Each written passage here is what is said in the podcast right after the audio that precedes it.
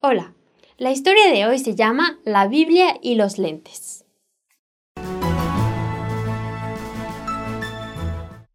Un día, un pastor fue a visitar a una mujer.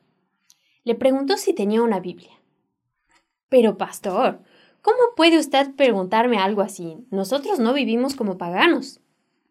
Luego, la mujer le pidió a su hija que fuera a buscar la Biblia. El pastor se disculpó y le dijo a la señora un poco apenado. No tome mal lo que le dije, señora. Por supuesto que le creo. Cuando le llevaron la Biblia a la señora, ésta estaba envuelta en un papel. La señora abrió respetuosamente la envoltura, pero en cuanto tomó el libro en sus manos, éste se abrió solito en el mismo lugar en el que se encontraban presos unos lentes. ¡Ah, mis lentes! exclamó la señora. Desde hace algunos meses los he estado buscando. Pudieron haberse quedado ahí otros meses más. Muchas gracias por haberme hablado de la Biblia, pastor. ¿Lo ve? Sí tengo una. Ese era el precio que le daba la mujer al tesoro más grande del mundo. Estaba satisfecha de tener una Biblia. Pensaba que el solo tener una hacía de ella una cristiana. Tal vez para muchos puede ser ofensivo ser tratado de paganos y prefieren ser considerados como cristianos. Cuando nos preguntan si tenemos una Biblia, decimos luego, luego, claro que sí, pero ¿acaso la lee? Esa es la pregunta que a veces se queda sin respuesta. La Biblia no trae buena suerte. Tener una no hace de su propietario un cristiano. La Biblia debe leerse.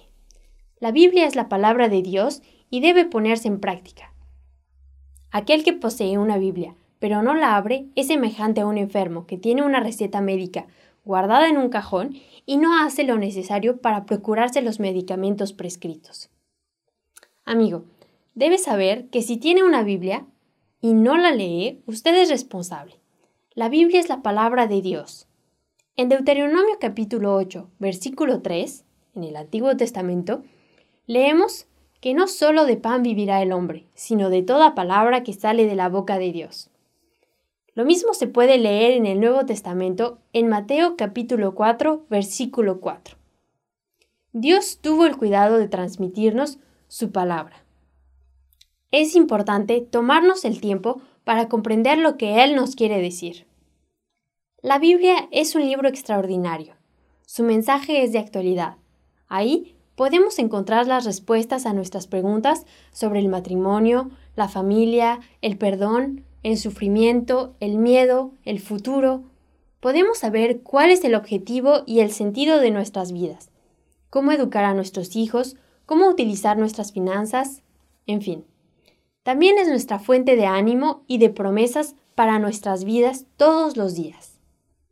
Tomemos hoy el tiempo de leer y de reflexionar en la palabra de Dios que puede tranquilizar nuestros corazones y transformar nuestras vidas.